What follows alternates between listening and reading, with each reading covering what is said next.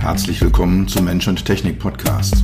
Dieser Podcast ist für alle, die Technologie entwickeln, vertreiben oder nutzen. Mich hat, äh, für alle, die immer mal wieder das Gefühl haben, äh, dass Technologie sie überrumpelt oder beherrscht. Für alle, die verstehen wollen, was Technologie mit uns macht und wie wir unser Leben zurückbekommen. Äh, Dieser Podcast ist für die, die Technologie sexy machen wollen. All die Produktentwickler, Designer, UX, UI-Profis, Produktmanager, CTOs, CEOs und für dich. Mein Interviewpartner heute ist Mein Name ist Dr. Peter Röska, Vice für meine President Freunde auch Dr. Peter. Ich bin dein Gastgeber und freue mich, dass du dabei bist. Luxoft oder genauer gesagt DXC Luxoft. Ein langjähriger Wegbegleiter. Wir haben lange zusammengearbeitet bei meinen Stationen bei der CAA. Auch bei Harman Automotive haben wir lange Jahre lang eng zusammengearbeitet. Und deswegen bin ich sehr, sehr froh, dass er sich bereit erklärt hat, hier eine knappe Stunde lang Rede und Antwort zu stehen. Super spannende Themen. Er hat ein bisschen was über sich selber erzählt, wo er herkommt, was ihn antreibt, auch wo er die Automobilindustrie sieht. Er hat da, ähnlich wie ich auch, den ein oder anderen etwas kritischeren Blick auf bestimmte Themen und über die Zukunft von HMIs, Human-Machine Interfaces, von Usability, von User Experience in Fahrzeugen. Super spannendes Interview. Wir hatten ein paar kleine Verbindungsprobleme, lohnt sich aber trotzdem durchzuhören, richtig den Olaf kennenzulernen und viel, viel Wissen mitzunehmen.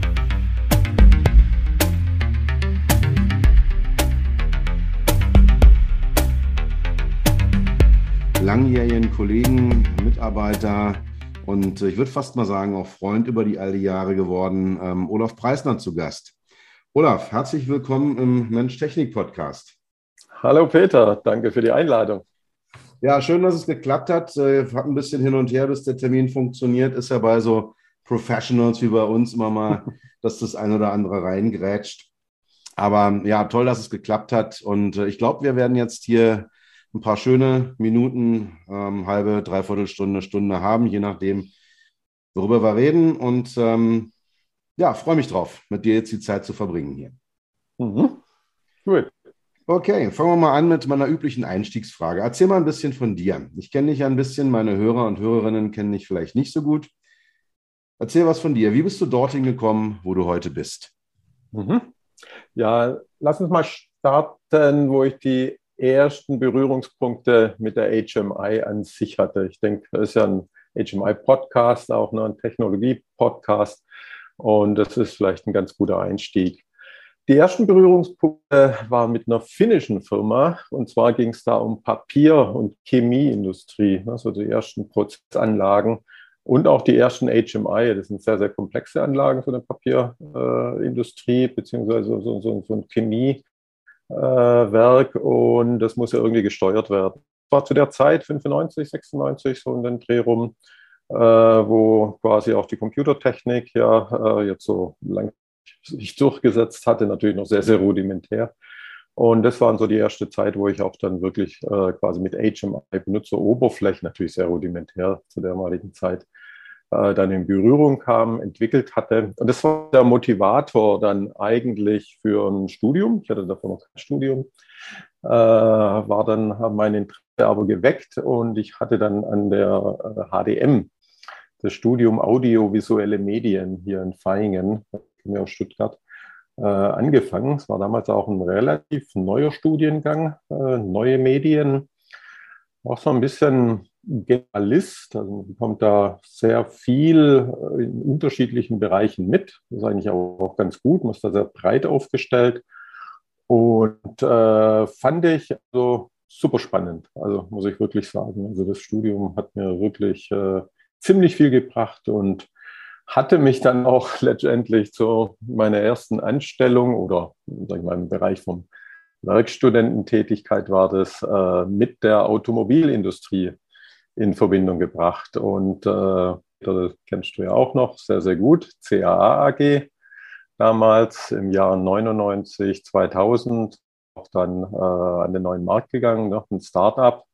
äh, in dem Bereich schon sehr aktionär, muss man wirklich sagen. CAA zu der Zeit, wow, äh, schon mit Hans-Peter Schmidt äh, als sehr visionärer ähm, Ingenieur und hatte da schon extrem viele Ideen. Ich hatte dann Praktikum angefangen, dann als Werkstudent und war da auch äh, ziemlich häufig bei den großen OEMs. Ne? Da ging es um viel um Simulation der ja schon Revolution, muss man sagen. Zu der Zeit war das wirklich Revolution, um die ganzen Funktionalitäten zu bündeln in ein System mit einem Controller oder ein paar Controllern, aber äh, das und einem Bildschirm als Ausgabesystem, das war damals schon sehr, sehr neu und hatte natürlich auch ähm, demzufolge sehr, sehr viele äh, Challenges, ne? also sehr, sehr viele Herausforderungen. Bei den OEMs selber, die da äh, zu der da, damals Zeit äh, auch gar nicht das Know-how hatte oder die Abteilungen hatten. Ne? Das war alles noch im Aufbau damals. Und äh, der Druck war aber immens, auch der Erfolgsdruck. Ne? Marketingseite waren sehr, sehr hohe Erwartungen, aber natürlich, natürlich auch von Usability-Seite. Ne? Man muss ja schließlich alles kontrollieren und steuern können. Und das hatte aber so meine, ja, so meine Leidenschaft entfacht auch Richtung Mobilität, Automobil. Und äh, das fand ich damals sehr, sehr, sehr spannend. Auch mit verschiedenen Automobilen da äh, zu tun zu haben. Ne? Also nicht nur einen großen OEM, sondern äh, diverse, viele und auch viel Messen. Ähm, und das fand ich schon ja sehr beeindruckend. Aber auch große Herausforderungen, also auch persönlich an mich, also an das Engagement. Die Erwartungshaltung war äh, schon groß, äh, muss man sagen. Klar, dann neuer Markt, Startup äh, natürlich, den muss ich erst etablieren muss erst natürlich das Business generieren. Aber das war wirklich ein, ein super Training für mich, äh, so ein, ein, super Einstieg auch. Also das war wirklich Wahnsinn. Mit allen Höhen und Tiefen, muss man natürlich auch sagen, aber wirklich mit, mit super spannenden auch in dem Bereich HMI. Und das war der Grundstein eigentlich, wo von dieser Revolution im Fahrzeuginnenraum, wo es dann danach ja dann äh, wirklich also extrem voranging. Also es war wirklich schön. Ja, lass, lass, uns ganz kurz nochmal da einhaken an der Stelle. Die mhm. DRA-Zeit, äh, die haben wir ja auch äh, komplett gemeinsam äh, erlebt dort. Mhm. Der Hans-Peter Schmidt, äh, ich fand ihn ja mal völlig faszinierend, weil er hat ja viele Dinge damals schon mir erklärt, von die ich völlig, völlig irrwitzig fand oder völlig blödsinnig fand. Und ähm, heute ist es selbstverständlich. Also eine seiner ersten Aussagen mir gegenüber war, na, das Ganze läuft doch sowieso irgendwann ins Handy rein. Das waren ja Ende der 90er, Anfang der Nuller Jahre, waren Handys ja noch so Telefone mit so dicken Knöpfen und so einem monochromen Display. War völlig unvorstellbar, dass da sowas kommen wird. Auch die ganze Tooling-Geschichte, mhm. dass man so ein Tool entwickelt, was von der ersten Simulation bis zur Serie in verschiedenen Plattformen alles abdeckt. Ja, heute haben wir die Tools alle. Äh, gibt, gibt ja mindestens ein halbes Dutzend zur Auswahl in der Autoindustrie. Und ähm, ja, halt eben auch die ganze, ganze Thematik, äh, welche, welche Wichtigkeit das hat. Also er hat sich ja immer auf die OEMs fokussiert und nie auf die Zulieferer, die ja damals das Thema getrieben haben. Mhm.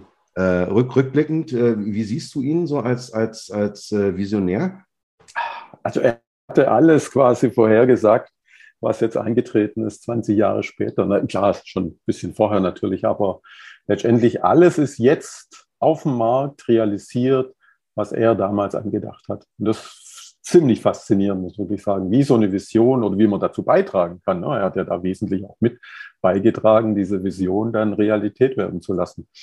Das fand ich schon, äh, also ist super. Also wirklich, muss ich wirklich im Nachhinein sagen, wow, auch ein toller Lehrmeister ne? zu damaliger Zeit. Also man sagt, wow. Also da nehme ich auch heutzutage noch sehr, sehr viel mit. Also auch von Denke, ne? wie man an Probleme rangeht, dass man sich auch unterkriegen lassen sollte, aber auch, wie man so, ja, einfach äh, auch das Visionäre weiterverfolgen. Also das ist ganz wichtig, um überhaupt da die Entwicklung voranzutreiben. Und natürlich nicht locker lassen, äh, aber natürlich auch mit sehr, sehr viel Engagement. Ne? Ohne großes Engagement, ohne überdurchschnittliches Engagement kann man sowas natürlich auch nicht erreichen. Also das ist mir auch bewusst geworden. Also da, da haben wir einen sehr, sehr ähnlichen Blick auf. auf mhm. Mhm. Gut, ja, CAA haben wir. Dann, wie ging es weiter? Genau, dann kam ein Tier One Harman damaliger Zeit, ne? auch äh, sehr dynamisch, der neue Markt, ganz klar, mit Auf und Abs. Harman hatte dann äh, sich auch entschlossen, äh, diesen Teil von, von CAA oder diesen Geschäftspart quasi zu übernehmen, mit einzugliedern. Äh, damals, ähm, denke ich, auch ein ganz wichtiger Schritt, auch für, auch für Harman selber, war er dann auch an großen Projekten, an innovativen Projekten, auch mit ganz großen OEMs hier aus der Gegend äh, ähm, an der Entwicklung und hat sich da quasi dann auch nochmal die, ja, einen, einen Teil der Mannschaft da gesichert, um das Thema dann auch äh, voranzubringen. Interessant natürlich in, vom, vom, vom Blickwinkel, also da mal einzu, äh, einen Einblick zu bekommen, wie so ein Tier One arbeitet und welche Challenges bei einem Tier One sind. Ne? Herausforderungen, ähm, ist ja mehr ein Produkt auch, ist mehr Hardware orientiert. Ich denke auch zu damaliger Zeit war der Schwenk dann mehr von Hardware zu Software. Ne? Software äh, hat damals auch schon extrem zugenommen. Äh, und die Kompetenz war nicht nur bei der, bei der Hardware, ne? sondern die Softwarekompetenz musste äh, und wurde ja aufgebaut. Und zwar extrem, ne? also mit, auch mit einem ziemlich hohen Speed. Auch mit den Challenges natürlich, was das bedeutet dann. Wirklich mal ein Produkt auf die Straße zu bringen. Ne? Also CAA war ja mehr so visionär, viele Demos, die man gemacht hat, viele Concept Cars, vielen Messen. Aber es ist schon nochmal eine ganz andere Liga, wenn man das realisieren muss und wirklich ein SOP hat, ne? ein Start of Production. Da ist ein Datum dahinter, das lässt sich nicht verschieben. Da muss alles fehlerfrei laufen. Ne? Und jetzt wissen wir ja, so eine Software, die kann eigentlich nie bug-free sein. Aber zumindest von der Usability, ne, der Fahrer muss den Eindruck haben, Beifahrer, der Konsument muss den Eindruck haben, wow, das System, das funktioniert, das ist bedienbar und das äh, erweckt auch Emotionen. Ne? Also das ist ja der weitere Part als Differenziator jetzt von den Brands, der äh, emotionale Part. Und der konnte ja dann wirklich auch ganz stark realisiert werden. Umso größer die, die Displays wurden, umso größer die Funktionalität auch wurde. Äh, daher eigentlich auch ein, also ein ganz super spannendes Erlebnis von der Seite auch. Ja, Harman äh, kam es dann zu Luxoft. Luxoft äh, Company ähm, war das 2012, genau, bin ich zu Luxoft gestoßen. Äh, es war das erste Office von Luxoft eigentlich auch in Deutschland. Äh, stark geprägt von der Vergangenheit vom Finance-Sektor, groß geworden ähm, mit äh, großen Finanzhäusern, Risk Management Software, Reporting Software, dann starkes Wachstum äh, hingelegt, hatte dann so die ersten Projekte mit äh, den Tier Ones, wie Harman zum Beispiel im Bereich Automotive und ganz auf Software äh, fokussiert. Ich habe bei Luxoft, äh, bin ja immer noch bei Luxoft, äh, den Bereich äh, UX UI äh, aufgebaut. Da existierte nichts, aber es wurde schon auch wieder gesehen, ne, visionär gesehen, ups, das ist ein Geschäftsfeld, das wird sich entwickeln. Äh, da äh, wird das Business und der Demand äh, extrem steigen. Und da hatte ich zuerst mit einer ganz Gruppe diesen UX-UI-Bereich dann ja angefangen, etabliert und äh, jetzt ausgebaut. Da sind wir jetzt äh, circa 80 äh, UX-UIler in dem Bereich, halt auf verschiedene ähm, Länder, Kontinente, sodass wir jetzt auch äh, ganz stark äh, international agieren.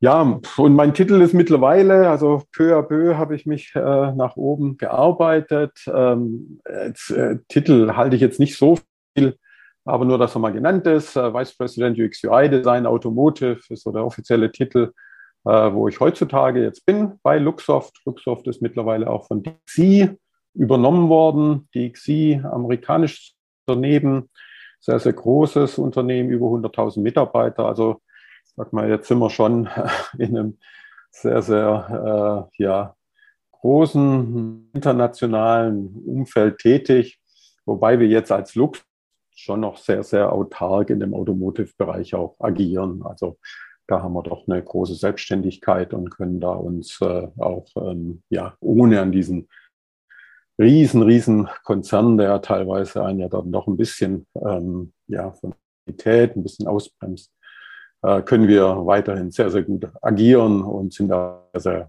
äh, independent. Also ist eigentlich auch sehr schön zu sehen. Ja, faszinierend, ähm, Olaf. Ähm, ein toller Weg durch die, durch, die, durch die Industrie, beginnt bei einem eher visionären Startup-Unternehmen über so eine Produktfirma, wie es der Hamann war. Also wir haben ja damals bei Hamann damit Geld verdient, dass da irgendwann diese Kistchen äh, über, über, über das Band rausliefen und dann in irgendwelche Autos eingebaut worden sind. Hin zu jetzt äh, Luxoft respektive DXC. Das ist, äh, wie ich es wahrnehme, eher eine Dienstleistungstätigkeit, die er da macht. Genau, wir sind Service Provider, äh, haben auch verschiedene Line of Business. Ich bin natürlich im Automotive-Bereich. Daneben gibt es aber noch einen ähm, Finance-Bereich, es gibt auch noch einen Cross-Industry-Bereich. Ähm, aber wir hier ähm, fokussieren uns auf den Automotive-Bereich und äh, ja, ist ein Service Provider, äh, Software Solutions, die wir anbieten, in einem sehr, sehr großen Scale auch. Ne? Ist ja da sehr, sehr viele Subbereiche. Also der UX-UI-Bereich, muss man auch ganz klar sagen, ist dann nur ein kleiner.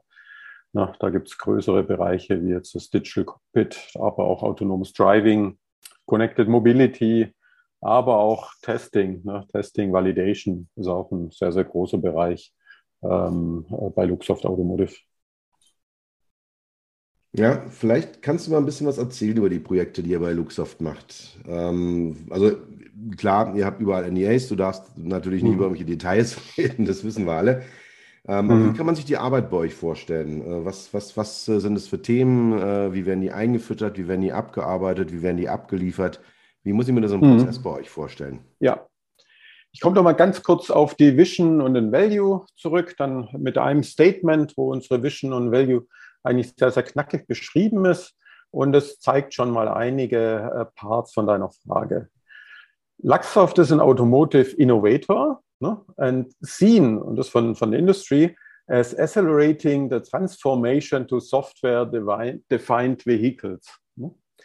Äh, das heißt, wir agieren hier schon auch sehr innovativ. Ne? Also wir denken da schon rausschauend in dem Bereich, um diese Transition zu unterstützen mit unseren OEMs, aber auch mit den äh, Tier Ones zu einem Software-Defined Ich denke, das ist äh, auch nochmal äh, ein ganz starker, ähm, nicht nur Trend, sondern Must-Have, dass Software natürlich jetzt einen viel höheren Stellenwert einnimmt als in, in, in der Vergangenheit. Ne? Ohne Software läuft heutzutage auch im Fahrzeug nichts, also absolut nichts. Und früher oder später äh, wird es auch ein ganz, ganz wichtiger Value Stream sein, ne? die, die, die, die, so wie man es jetzt in dem Mobile Market auch sieht. Ähm, ähm, wo natürlich auch natürlich äh, diverse Revenues generiert werden hier in, in, in, in dem Bereich. Von dem her, äh, wo wir momentan eben auch den, den Trend sehen, und dann komme ich gleich drauf zu, wie wir das exekuten, auch äh, die, die, die Projekte, ist eben, dass äh, die ganz großen OEMs, und man liest das ja auch in der, in der Presse und wir bekommen es hautnah mit, natürlich jetzt äh, versuchen, das Know-how auch intern aufzubauen, ne? also große Softwareorganisationen innerhalb von dem OEM aufzubauen, mit allen Challenges natürlich. Ne? Man kann sich ja vorstellen, wenn man jetzt von der Produktion von dem Fahrzeug kommt, wo es halt um Motoren geht, um Getriebe und um das Chassis, um, um verschiedene andere Technologien, äh, Sicherheitstechnologien. Dann kommt jetzt auf einmal ja so ein Part dazu, Softwareentwicklung, ne? Wo man ganz andere Prozesse hat, wo man ganz anderes, ein ganz anderes Zusammenarbeitsmodell hat. Ne? Das ist natürlich schon ein riesen, riesen Challenge. Und hier äh, helfen wir quasi wirklich massiv äh, den verschiedenen OEMs und den Tier Ones hier mit unserer Erfahrung, die wir haben. Aus jetzt 17 Jahre Luxoft äh, Software äh, Entwicklungserfahrung, auch im Finance-Bereich, Cross-Industry, Ölindustrie, wie auch jetzt im Automotive-Bereich schon seit vielen, vielen Jahren. äh, mit Teams. Also wir, wir sind jetzt nicht nur eine, eine, eine sag ich mal, eine Augmentation oder sowas, dass wir jetzt nur, nur Mitarbeiter stellen, sondern wir tun komplette Projekte. Also wir helfen wirklich auch äh, komplette Softwareprojekte und zwar von Beginn bis wirklich dann bis Ending, ne? also wirklich bis dann auch in der Maintenance-Phase äh, zu bearbeiten, da den OEMs zu unterstützen oder für die OEMs komplett äh, zu bearbeiten. Wir arbeiten aber auch an zum Beispiel an einem Softwarehaus, das heißt zusammen äh, mit dem OEM äh, supporten wir hier das eigene OEM-Know-how mit aufzubauen. Ne? Also wir äh, stellen da unsere Expertise auch zur Verfügung, also mit unserer mit unserem Knowledge, das wir über die Jahre aufgebaut haben, aber auch mit unseren ähm, Experten, äh, wo wir da äh, quasi mit, unter, mit unterstützen. Und da sind wir, sage ich mal, und das ist heutzutage extrem wichtig, dass du eben skalierbar bist. Ne? Wirklich, wenn große Projekte anstehen, und da reden wir dann vielleicht von 100, 200 Mitarbeitern, dass man das eben auch bereitstellen kann in den unterschiedlichen Locations, aber auch mit High Quality. Ne? Also ich denke, das zeichnet Luxoft auch aus. Fokus auf wirklich High Quality. Äh, das ist äh, das A und O. Und dass Sachen gemacht werden. Also wir bezeichnen es Getting Things Done, right? dass die wirklich dann auch bearbeitet werden on time. Also das ist auch für uns extrem wichtig, dass wir die Milestones einhalten, dass wir dann auch liefern mit der dementsprechenden Qualität und mit dem Know-how, das wir bereitstellen können. Sodass wir da wirklich ja, ja ein Trusted Partner letztendlich sind. Also es ist nicht nur Project Execution, sondern wir sind eigentlich Teil von dem, von dem kompletten Team, und häufig werden wir wirklich nicht nur als Zulieferer gesehen, Supplier oder Software Provider, sondern als, ja, als Partner. Ne? Und das ist natürlich dann auch schön zu sehen, wie man dann, dann auch zusammenarbeitet. Das hat ganz andere äh, Zusammenarbeitsqualität, sage ich mal, auch im, im Daily Doing. Hm, ja, es ist also spannend, so nehme ich euch auch wahr, als eben jemand, der, als eine Firma, die, die auch sehr komplexe, große Themen so technologiegetriebene Themen dann auch sauber positionieren kann bei den, bei den OEMs und bei den Zulieferern. Mhm. Ja. Man merkt es dir deutlich an, du bist mit Herz und Seele bei der ganzen Geschichte dabei. Du steckst da tief drin, also jenseits der trockenen Zahlen, Daten, Fakten und Wege, die du gegangen bist. Vielleicht nochmal auf den Punkt gebracht. Mhm. Was treibt dich an? Was lässt dich jeden Morgen aufstehen und deinen Job machen? Mhm. Das ist eine gute, gute Frage, was ich mich auch häufig selber frage. Und die Antwort ist eigentlich wirklich für, für mich einfach. Ne? Also ich habe, sage ich mal, das Interesse an der Mobilität, auch an dem ganzen Zusammenhang innerhalb von der Automobilwelt.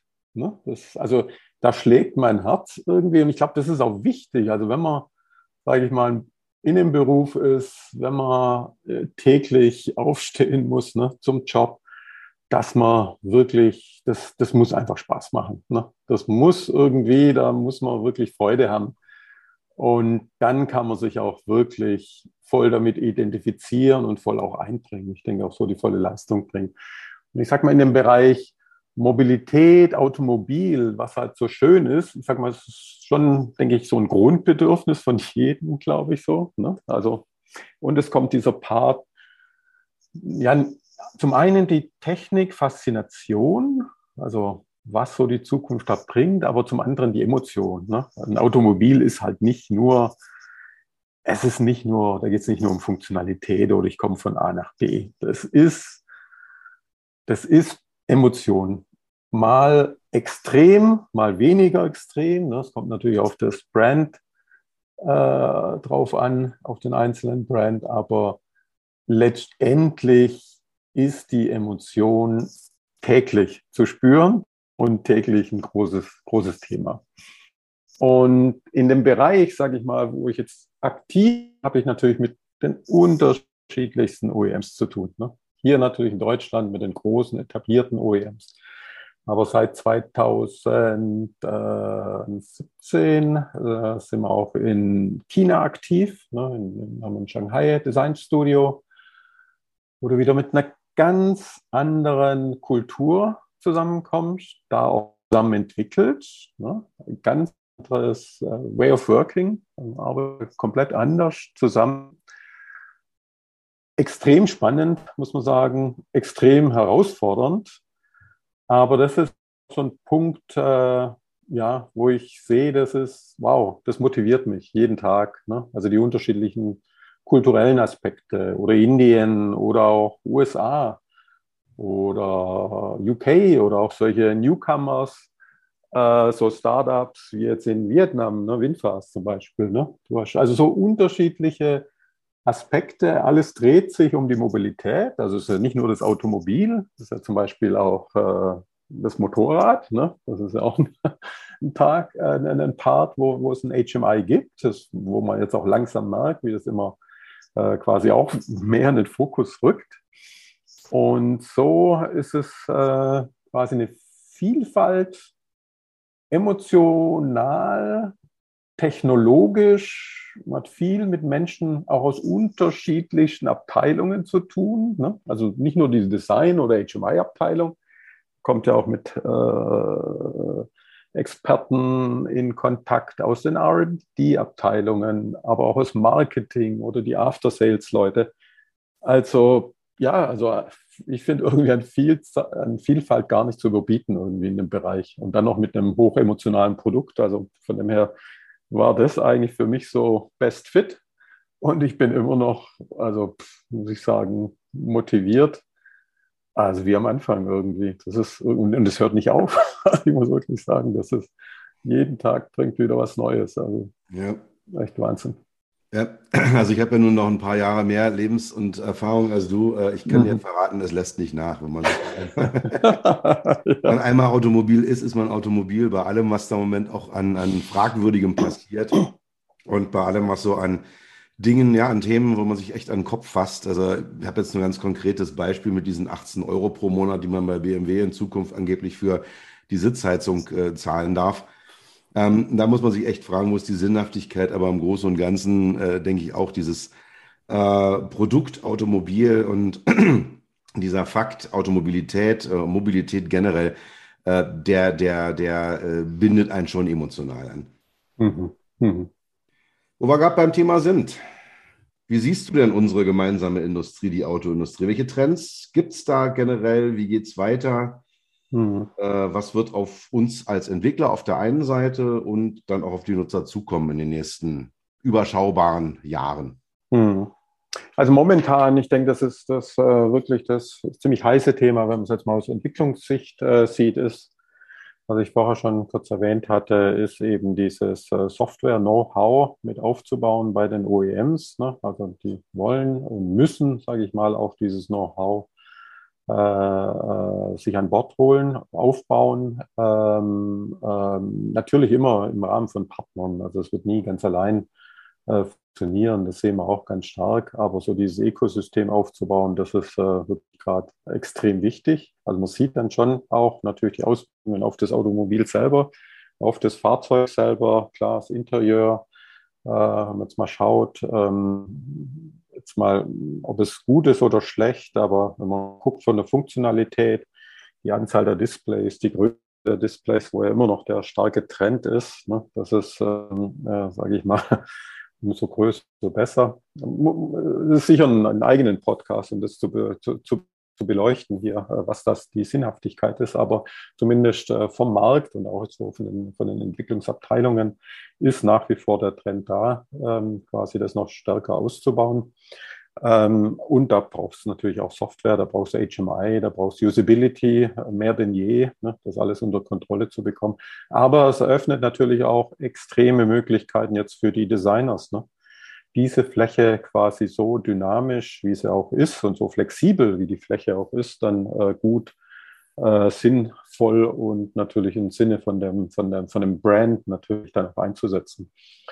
Es kommen natürlich die ganz klar, äh, nicht, sind nicht nur die Displays, ne, sondern man hat ja ganz äh, viele äh, Touchpoints. Jetzt, wenn man im Fahrzeug sitzt, sind es die Fahrzeugsitze, sind es das Ambilight, Interior Light, äh, die Sensoren, die mittlerweile verbaut werden. Jetzt, äh, wenn wir Richtung Autonomous Driving, auch Level 3 äh, natürlich mal schauen, oder ist natürlich auch diese Kameras, die ähm, In-Vehicle-Kameras, die ja zwingend sind, dann die natürlich auch eingebunden werden, die wieder neue Herausforderungen bringen, aber wieder neue Möglichkeiten auch bringen, jetzt auch wieder ohne Bewertung. Ähm, aber da gibt es schon, sag ich mal, ja, also wieder sehr, sehr spannende Themen, die da äh, zu bearbeiten sind. Wir sehen natürlich jetzt auch EV-Cars, Electrical Vehicles, ne? die HMI, so in der Vergangenheit oder auch bei den aktuellen Modellen. Häufig wurde die einfach übernommen von den konventionellen Fahrzeugen. Aber äh, da sehen wir auch einen, einen ganz starken Bedarf äh, und das wird sicher dann auch äh, realisiert werden. Die HMI da auch nochmal direkt für die EV-Cars ähm, customizen, auch die Kundenerwartung oder der, der, der, der, ja, der Bedarf der Kunden. Ne? Also wenn sie in einem Electrical Vehicle äh, sitzen, ist eben ganz anders, als wenn ich jetzt ein konventionelles Fahrzeug habe. Da geht es um Reichweite, da geht es auch um Trust. Ne? Äh, da geht es auch um Services. Also da bringt, sind sehr, sehr viele Funktionalitäten, kommen dann auch über die Connected World, ne? also die Connectivity äh, ist, ist, extrem wichtig, um auch an die Informationen ranzukommen und diese Informationen dann zu verknüpfen mit den Fahrzeugdaten, äh, jetzt Richtung EV natürlich, es ist nicht nur die Range, äh, die Distance, die ich da fahren muss, äh, sondern da gibt es noch ganz viele andere Use Cases, ähm, äh, die da berücksichtigt werden müssen und an denen wir jetzt auch momentan auch arbeiten. Ne? Also wieder auch wieder ja, nicht nur neue Funktionalität, ist, denke ich, ein neues Nutzererlebnis auch, ein zusätzliches Nutzererlebnis, äh, das da betrachtet wird. Wir sehen auch, wenn wir jetzt mal insgesamt äh, Autoindustrie oder was äh, relativ einen großen Einfluss haben wird, ist auch das äh, Digital Lifecycle Management. Ne? Da geht es auch um, ja, wie, wie halte ich denn das Fahrzeug up to date? Ne? Also in, in dem Mobile-Bereich sind wir das ja gewohnt, dass man das äh, jederzeit ein Update aufspielen können. Ne? Sei es von der Funktionalität, sei es aber auch, um das System äh, sicherer zu machen. Das ist momentan äh, auch ein Riesenthema im Bereich Automotive, wo es auch wieder Touchpoints an die HMI gibt. Ne?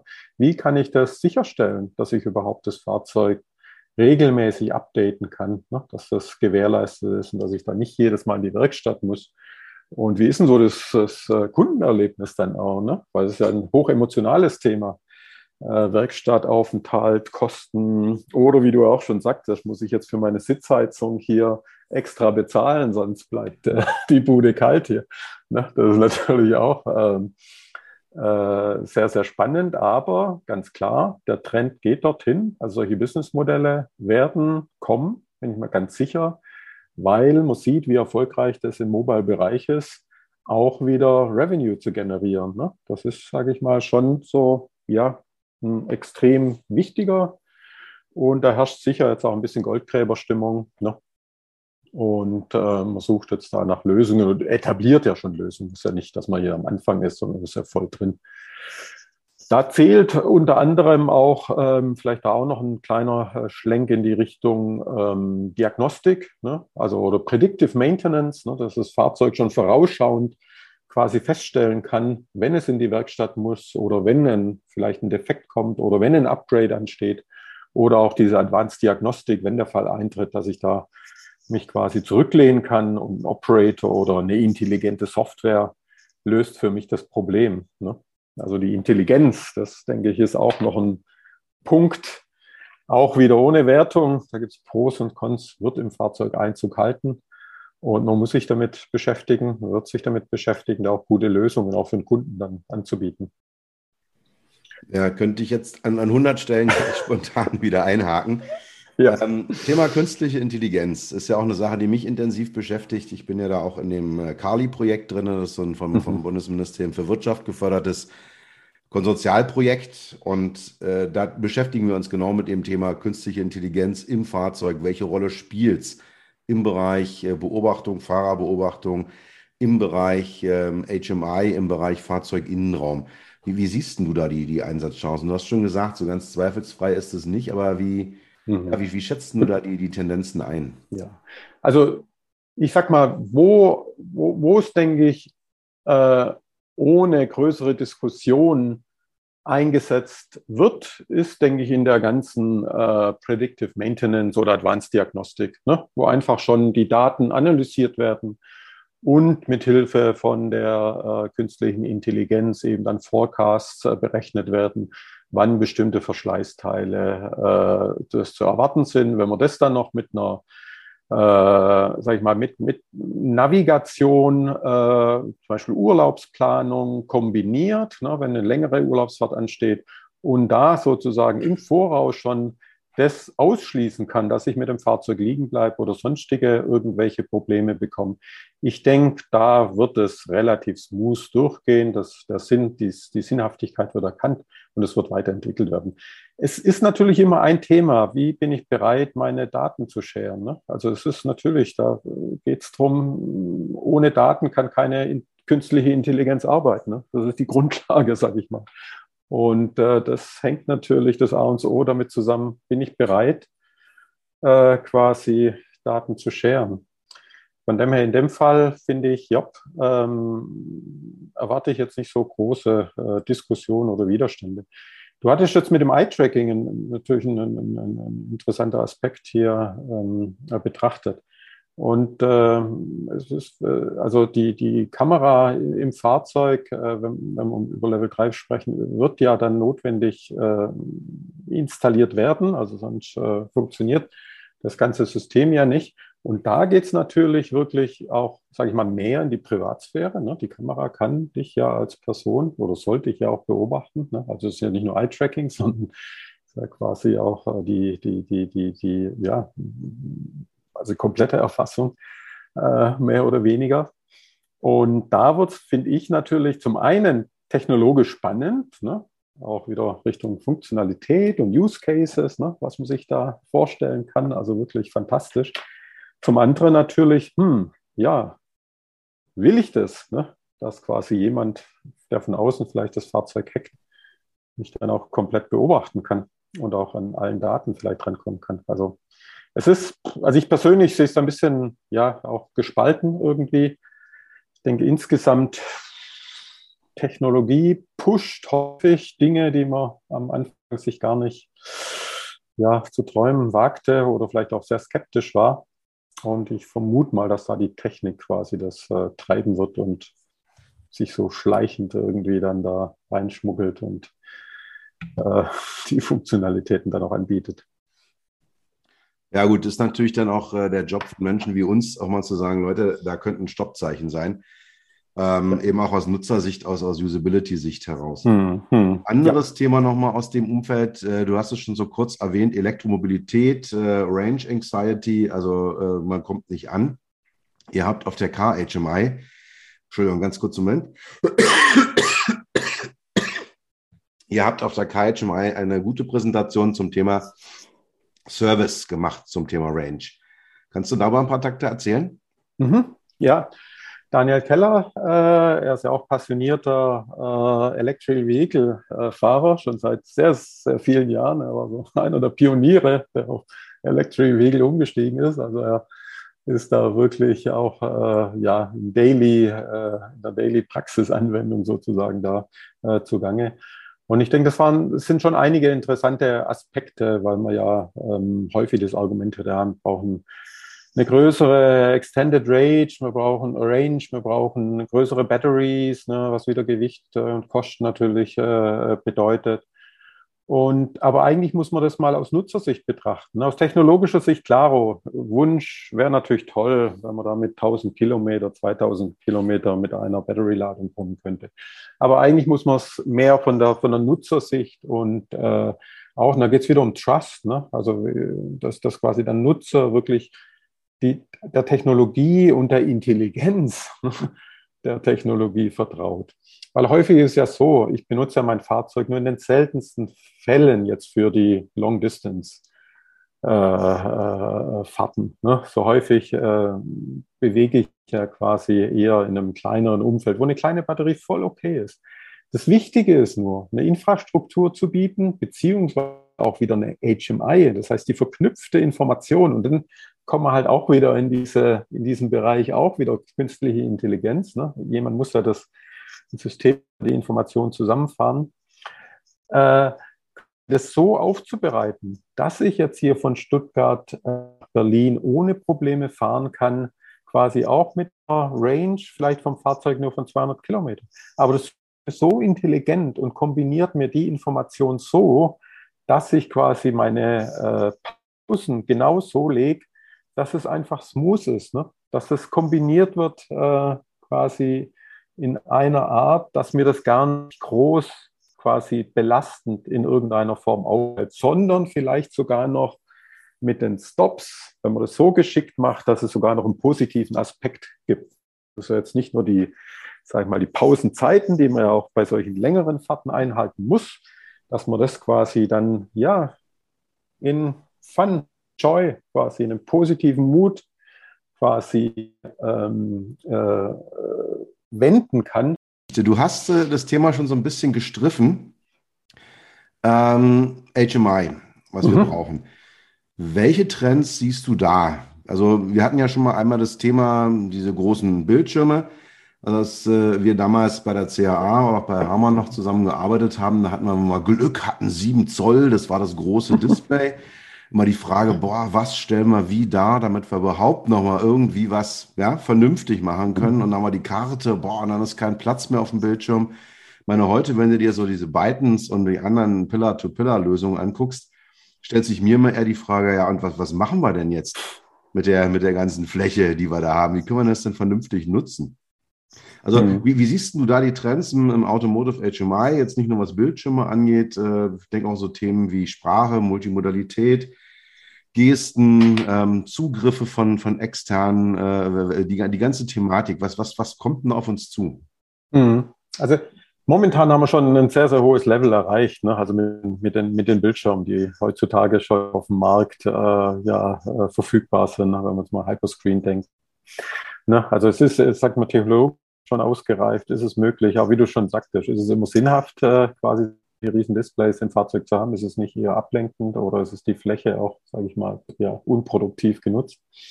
ich von, von, und ich denke, da denk, es ist momentan so ein bisschen ein, ein kritisches Hinterfragen. Ja, also man sieht ja auch schon mit äh, etlichen Funktionen, die jetzt dann auch bei so großen Screens integriert äh, werden, um das wieder simpel zu machen. Ne? Dieses äh, Simplicity, äh, sage ich mal, ist, ist schon wichtig. Ne? Es ist halt äh, wie in der Vergangenheit auch immer leicht technisch getrieben und das Feature noch und das Feature.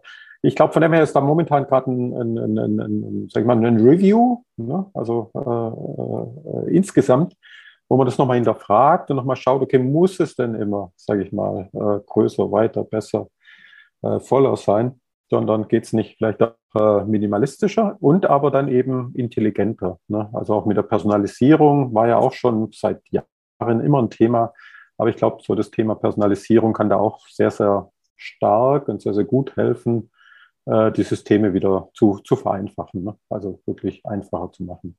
Klar, Gestik hattest du erwähnt, war auch viele Hypes, ne? also auch mit, mit Fingergesture und so weiter. Ich denke, was man natürlich sieht im Mobile-Bereich, ist man bestimmte Gesture schon gewohnt. Man erwartet das quasi jetzt auch im Fahrzeuginnenraum, also auch sowieso der, der, der Einfluss von der Mobile World in den In-Car-Bereich ähm, äh, ist, ist, immer noch da, wird auch nicht nachlassen. Äh, ganz sicher nicht. Und bestimmte Behaviors werden einfach dann auch äh, erwartet, muss man einfach sagen. Wobei jetzt so Gäste in der Air, ja, ich denke, es ist ja, in some Use Cases okay. Vielleicht auch häufig so ein Marketing-Thema, äh, äh nicht immer sinnvoll, auch von der Usability, muss man wirklich sagen. Speech ist ja auch so ein Thema, ähm, auch schon seit vielen, vielen Jahren. Ähm, ich denke, da äh, ist es nach wie vor, man muss quasi nahe an diese 100 Prozent kommen von, von der Voice Recognition, ne? wirklich da auch wieder ein System hat, wo der Kunde trusted, wirklich, wo man wirklich sagen, okay, das benutze ich jetzt wirklich in meinem Daily Use, wenn es auch nicht immer machbar ist. Äh, aber da sehe ich schon noch viel, viel äh, Potenzial. Wenn, wenn wir jetzt mal schauen, so ähm, Trends, äh, und das ist jetzt auch nochmal äh, ganz, ganz aktuell. Äh, du hast sicher ähm, auch verfolgt, Peter, mit Apple, mit dem CarPlay Version 16, ne? also mit der neuen Version von, von CarPlay. Und wir wissen ja, sage ich mal, die Mobile World, die, ja, die beeinflusst schon auch das äh, HMI im, im, im, im Fahrzeug. Ne? Also wir, wir sehen da momentan so ja, zwei große Trends. Das sind die großen OEMs, die auf jeden Fall ein eigenes HMI äh, weiterhin entwickeln wollen und da weiterhin sehr, sehr viel Geld und äh, ähm, Effort äh, quasi investieren. Und zum anderen dann die, die, die anderen, die eben mehr auf Automotive äh, zum Beispiel setzen, ne? auf äh, Systeme, sage ich mal, jetzt von, von Drittanbietern, die sehr, sehr gut funktionieren. Ne? Also wo man schon die ganze, das ganze App-Ökosystem auch schon hat, wo man äh, sich da, äh, direkt äh, quasi das mit, mit integrieren kann von der Funktionalität. Und da dementsprechend eben auch die Entwicklungskosten extrem äh, natürlich reduziert werden. Ne? Aber die Möglichkeiten quasi da sind und auch dieses ganze Ökosystem einfach genutzt werden können. Und da ist natürlich jetzt interessant, und das nochmal zu dem Apple CarPlay Version 16 äh, zu kommen, ne, wo Apple jetzt an, okay, wir können auch Instrument Cluster, wir können quasi auch hier das komplette HMI von dem Fahrzeug äh, mehr oder weniger hier mit unserem System dann äh, abhandeln. Klar, da gibt es noch viele, viele äh, Details äh, zu klären, aber äh, das ist momentan, wo wir auch sehr viel Zeit äh, ähm, investieren, um das zu analysieren. Was bedeutet das? Also was bedeutet das nachher auch für unser Business? Was bedeutet das für die OEMs, für die Business? Wie ist das mit dem Einstellungsmerkmal? Was ist so die, die Kundenerwartung? Ne? Wissen, Kunde hat extrem viel Power. Also man hat es ja gesehen mit, mit damals Nokia und Apple. Ne? Also wie, wie stark auch die Macht von einem Konzern und dann von den Kunden Wünschen oder ja, von den Erwartungshaltungen vom Kunden, wie stark die Power sein kann. Ähm, das äh, ist momentan, ja, wo wir wirklich äh, intensiv beobachten. Unter anderem natürlich mit dem Android Automotive. Das sind wir jetzt auch äh, extrem aktiv, haben da auch etliche äh, Projekte, äh, äh, auch von Designseite, auch von von UX-Seite, also auch was natürlich dann bedeutet, wie unique kann man das noch die Oberfläche machen? Ne? Oder wo sind einfach diese Guidelines, die man einfach folgen muss, ne? um da noch quasi dann ähm, auch noch ähm, die ganzen äh, Rules einzuhalten. Also das ist momentan, finde ich, auch ein sehr, sehr äh, spannendes Thema und denke ich momentan auch ja ein Thema, was wirklich so alle OEMs umtreibt, ne? weil es so grundlegend ist. Ne? Das ist wirklich sehr, sehr grundlegend. Ja, also gerade zu dem Thema Android Auto, Android Automotive, Apple CarPlay habe ich ja auch so meine dezidierte Meinung und auch schon die eine oder andere Podcast-Folge gemacht zu der Thematik. okay. Weil ich denke, wir teilen die Einschätzung, es gibt einen unglaublichen Pull auf der Nutzerseite, weil jeder mhm. glaubt, hey, wow, mein Handy dann auch im Auto und alles, was da so funktioniert, auch im Auto und alles toll. Ähm, als, als Entwickler, Technologen wissen wir, so einfach ist es nicht. Und wenn es gut funktioniert, ist alles toll, aber es funktioniert halt eben aus meiner Sicht äh, doch häufig einfach mal nicht so, wie es funktionieren soll. Hm. Ja, ja, also ich, ich sag mal, ich ideal das jetzt sicher. Äh, und da gibt es ganz, ganz viele Challenges. Aber man muss sich halt schon Gedanken machen, wenn man äh, auch mal bei einem, bei, einem, bei einem Fahrdienst quasi in einer, in einer wirklich Premium-Klasse quasi ein Fahrzeug ordert und man, man, man, man fährt damit und sieht, wie der ähm, Driver sozusagen dann sein, sein Apple iPhone zückt und die Navigation startet. Und ich sage, hey, du hast hier State-of-the-Art Navigation integriert vom Benchmark-System, was gerade auf dem Markt ist. Und er nutzt es nicht, sondern nutzt sein Mobile Phone. Dann, wow, dann muss man ein bisschen nachdenklich werden. Ja, klar, das ist eben genau dieser, dieser Nutzerpull, den wir da haben. genau, ja.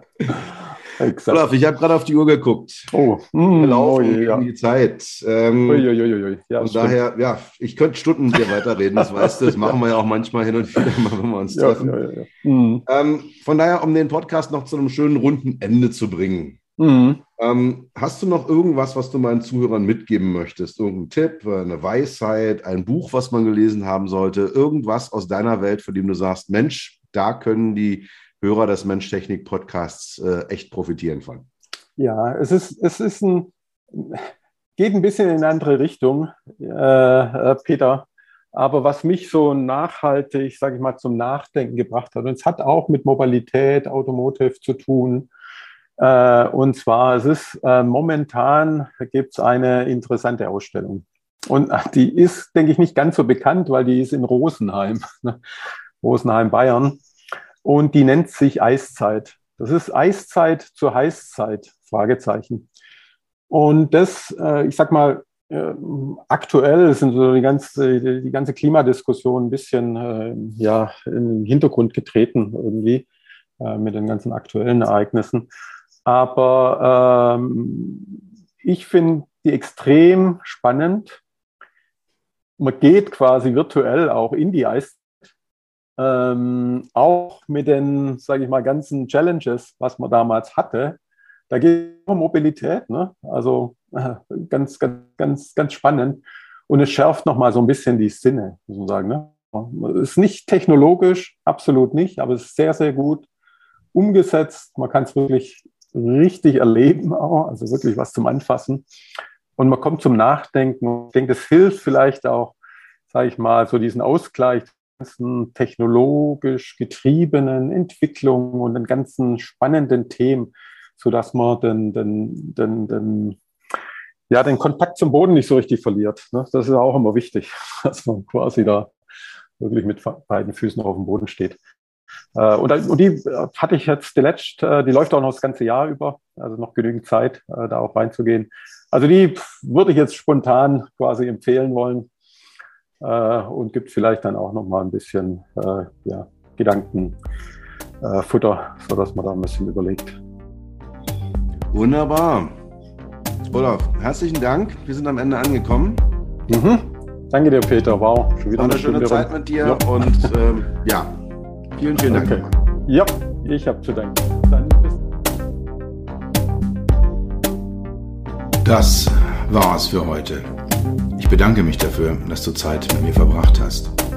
Du hast etwas für dich getan, was dir keiner mehr nehmen kann. Für einen weiteren Austausch findest du mich auf LinkedIn und auf meinen Webseiten www.peter-rösker.com Rösker mit OE und SS oder unter www.beyond-hmi.de. Bis zum nächsten Mal, pass auf dich auf und bleib gesund.